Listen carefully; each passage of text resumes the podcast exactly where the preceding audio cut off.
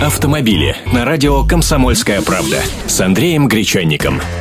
Здравствуйте. О колесах давайте поговорим, ибо многие уже зашевелились, уже приспрашиваются, не пора ли менять. А я тут, стоя в пробке, вокруг посмотрел, есть уже в Москве такие, кто на летней катается. Может и не переобувались, кстати, зима-то была в этом году в столице совсем никакая. И всем, кто в октябре обращался с вопросом, шипованную ставить или липучку к автоэкспертам, поняли, что спрашивать правильнее было синоптиков.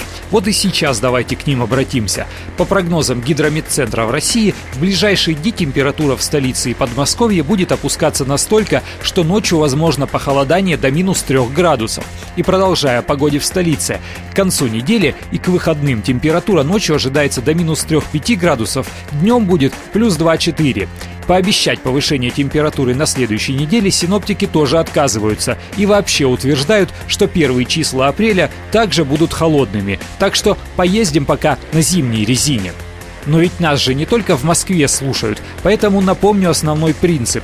Колеса менять по сезону нужно тогда, когда среднесуточные температуры устойчиво перевалят за порог в плюс 7 градусов Цельсия.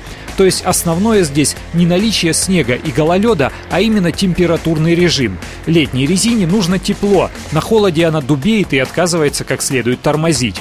А еще летняя резина не любит быть старой. В идеале нужно покупать новые покрышки уже через пару-тройку лет эксплуатации, какой бы ни была глубина протектора. Ну и про самостоятельную смену, если вы привыкли хранить колеса на дисках и менять их своими руками. Не пожалейте несколько сотен на балансировку. Это защитит шины от неравномерного износа, а машину от биений в рулевом управлении.